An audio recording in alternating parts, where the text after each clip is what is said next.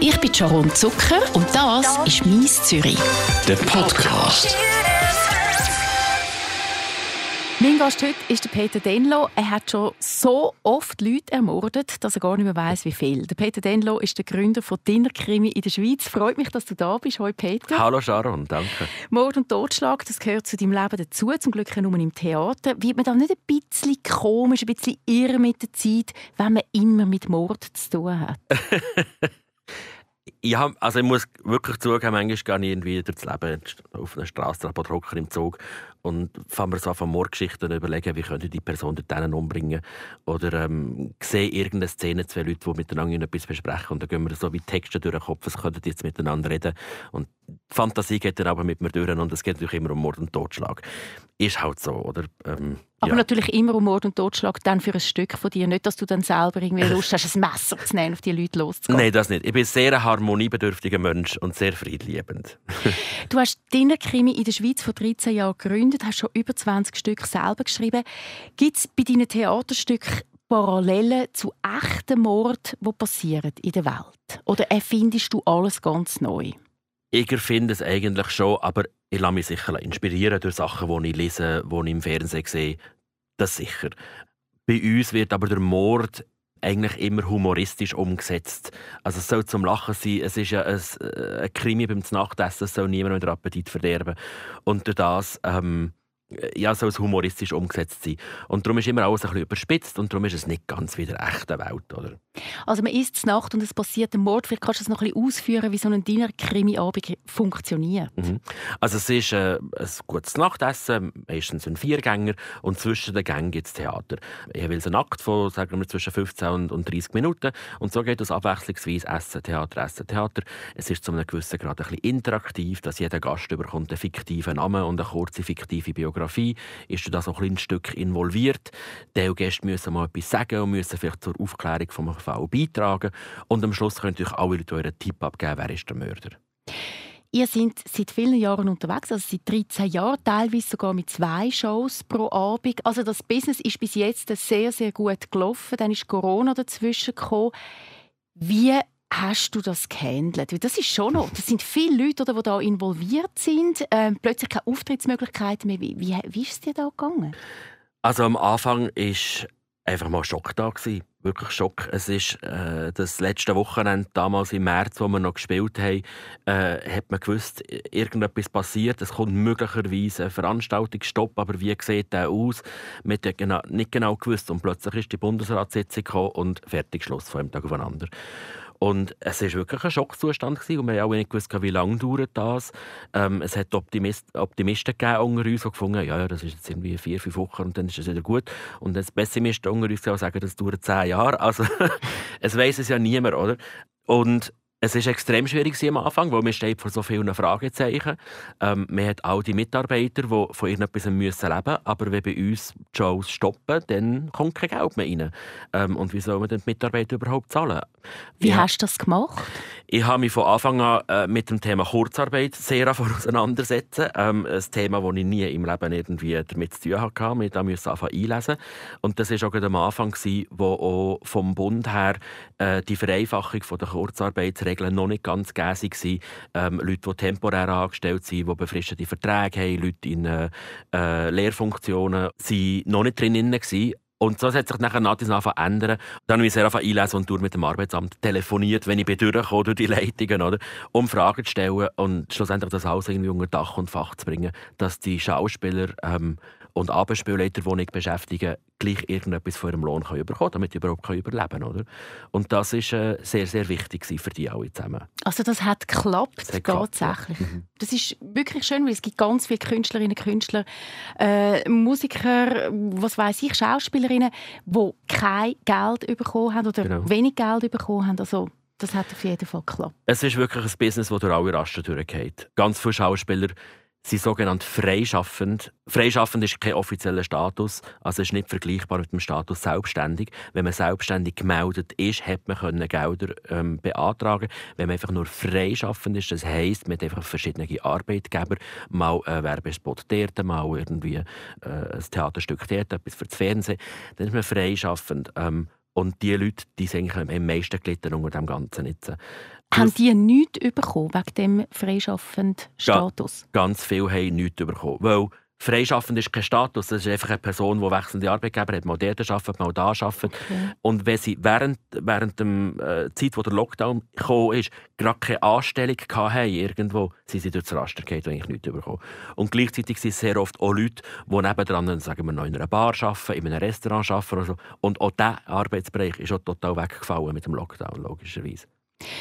Den Lockdown haben wir einigermaßen gut überstanden mit dieser Kurzarbeit. Jetzt am 23. August reden wir über das Positive. Ja. Geht wieder los mit dem Dinnerkrimi. Schweizweit, hoffe ich. Genau. Ist das gegeben? Hoffen wir. Ja, das? hoffen wir. Bis jetzt sieht es eigentlich so aus, dass es klappt. Äh, wir sind natürlich extrem dran, die Situation zu beobachten. Es ist jetzt alles kantonal bedingt. Oder? Jeder Kanton hat seine eigenen Regelungen jetzt. Das macht es ein bisschen schwierig für uns. Wir spielen irgendwie in 18 oder 19 Kantonen. Ähm, ähm, also sind wir dauernd auf diesen Homepages und schauen, was läuft dort überhaupt. Aber es sieht eigentlich schon so aus, dass es funktioniert. Ähm, es ist klar, wir machen das Contact Tracing, wir dürfen eine Maske tragen bei uns und so weiter. Ich bin zuversichtlich und länger Holz, dass wir dürfen spielen und wir freuen uns extrem darauf, wieder zu spielen können. Ich glaube, es gibt auch ganz viele Leute, die sich wieder freuen können, noch Konzerte gehen, Theaterstücke zu gehen, einfach wieder mal rausgehen, ein bisschen etwas erleben, etwas Kulturelles, Unterhaltsames. Absolut. 23. August geht es los. Was spielen ihr dann? Wir spielen das Weißwein-Massaker. Ähm, es geht um wie, es geht um einen Winzer, der erfolgreichste Winzer östlich der Aare. Das ist der Oskar Weintraub, der ist kurz vor dem Tod, der ist scheintot, der ist so alt. Wollte jetzt aber doch noch mal seine massiv jüngere, geliebte Tiffany heiraten, die natürlich nur auf seinen Stutz aus ist. Er stirbt subito und dann kommen aber auch seine Kinder, die natürlich auch erben Wer hat ihn umgebracht? Ja, das muss man herausfinden diesem Abend. An dem Abend im Dinnerkrimi. Was mich noch Wunder nimmt, es gibt viele Leute, die gerne ins Theater gehen, das sind tendenziell eher ältere Leute oder solche, die jetzt gerade mit dem Theaterbetrieb etwas zu haben junge Leute, Schauspielausbildung und so. Gibt es auch junge Leute, die euch schauen Sehr viel. Also unser Publikum ist eigentlich sehr jung. wir sind ein typisches Theaterpublikum. Dadurch, dass wir ja nicht wirklich als Theaterproduktion wahrgenommen werden. Wir sind Eventgastronomie, wir sind äh, interaktives Theater und von dem her wir ein sehr junges Publikum. Das ist ganz toll. Also die sitzen nicht daheim, schauen Netflix und sind am Game. Die kommen euch schauen. Ich glaube, Netflix ist einer unserer grösseren Konkurrenten, das sicher. Aber ich, ich, sehe auch die Tendenz, dass die Leute wieder etwas erleben wollen, dass die Leute raus wollen und eben nicht nur daheim hocken, vor allem mit so nach vier Monaten daheim hocken, oder? Ähm, die Leute wollen wieder etwas sehen, wollen etwas live erleben. Und es ist halt schon nicht das gleiche live ähm, ein Theaterstück oder eine Geschichte zu erleben, als wenn man daheim vor dem, vor dem Fernseher oder vor dem Kompi hockt. Du nennst das, was ihr macht, deine Krimi Events-Gastronomie und nicht einfach klassisches Theater. Geht es in diese Richtung, dass man Events mit Essen, mit Theater verbindet? Oder glaubst du, das klassische Theater hat noch seine Berechtigung und ist nicht vor dem Aussterben? Ich glaube, es hat unbedingt seine Berechtigung. Jede Form hat seine Berechtigung, solange sie Leute hat, die das wollen. Wollen denn das die Leute noch, das klassische Theater? Ich glaube schon, dass es das noch gibt, durchaus. Und ich würde es so schade finden, wenn es nicht mehr würde. Also das ist jetzt meine persönliche Meinung, oder? Ich finde, es hat alles seine Berechtigung und es muss alles geben, oder? Genauso wie es YouTube soll geben und Netflix und Schweizer Fernsehen soll es aber auch Dinnerkrimi in einem Restaurant geben, soll auch eine Zirkusvorstellung und es soll auch das klassische Schauspielhaus geben. Die Interessen der Leute und, und äh, was die Leute wollen, ist extrem verschieden und von dem her jedem das Seine, oder? Viele Leute haben sich überlegt, ein zweites Standbein aufzubauen, jetzt in dieser Corona-Zeit. Mhm. Hast du dir das auch überlegt? Ja, klar, gehen solche Gedanken durch den Kopf, logisch. Ich habe angefangen, einen Roman zu schreiben. ähm, ich habe noch nie einen Roman geschrieben. Logisch, ich schreibe meine Stücke, aber das ist auch ein Dialog. Ähm, und jetzt habe ich mich mal daran gesetzt, Prosa zu schreiben. Und am Anfang ist es recht gut gegangen, ich bin ein bisschen in Stocken geraten. Aber ich bin immer noch dran. Und irgendwann wieder nicht fertig. Ja, wobei äh, ein Roman ist nicht das zweite Standbein, das ist es nicht. Aber ähm, klar, man fängt sich so Gedanken an machen. Was könnte man sonst noch machen? Was ist Corona-konform? Was kann man machen ohne persönlichen Kontakt? Aber für mich ist es sehr traurig, wenn ich muss überlegen ich muss ohne Leute arbeiten, ich muss ohne persönlichen Kontakt arbeiten. Das, das finde ich ganz schwierig und das befriedigt mich nicht. Ich bin ein Mensch, der gerne mit Leuten zusammen ist. Ich schnurre gerne und, und äh, mache gerne Party und, und, und habe gerne Freude. Und da gehören Leute dazu, da gehören Freunde dazu, da gehört das Publikum dazu. Wie viele Leute beschäftigst du bei deiner Krimi? Ähm, über das ganze Jahr gerechnet etwa 40 Personen. 40 Personen. Ich hätte eben für dich ein zweites Standbein. Ich bin einfach schauen auf deiner Krimi oder ich weiß nicht, ist es, jetzt bin ich gerade nicht sicher, ob es auf deiner Krimi ist oder auf deinem persönlichen Insta-Profil. Du kochst extrem ja. gute asiatische Sachen. Es sieht aus wie im Restaurant, du könntest einen Takeaway aufmachen. Ja, das habe ich mir überlegt, aber das ist jetzt auch nicht der richtige Zeitpunkt, während Corona-Zeiten noch einen Beiz aufmachen. Aber ein Takeaway, gell? ja, ein Takeaway vielleicht. Ja, also ich habe schon immer gerne gekocht und jetzt während Corona-Zeiten hat man Zeit, oder? Und ich liebe die asiatische Küche sehr und gehe sehr gerne in asiatische Restaurants. Und das konnte ich während dem Lockdown nicht können. Also habe ich vermehrt daheim kochen und habe halt einfach ein asiatisches Kochbuch nach dem anderen durchkochen. Und die Fotos sind so schön. Hast du lange gehabt, um das zu fotografieren? Oder, oder Nein, das ist ganz einfach iPhone easy. That's it? That's it. Also gut, kann ich ein paar Rezepte von dir haben? Ja, sicher. Ja, geht auf meinen Instagram-Account. Liket meine Fotos. Peter Denlo. Was ist dein nächster großer Wunsch für den Dinnerkrimi?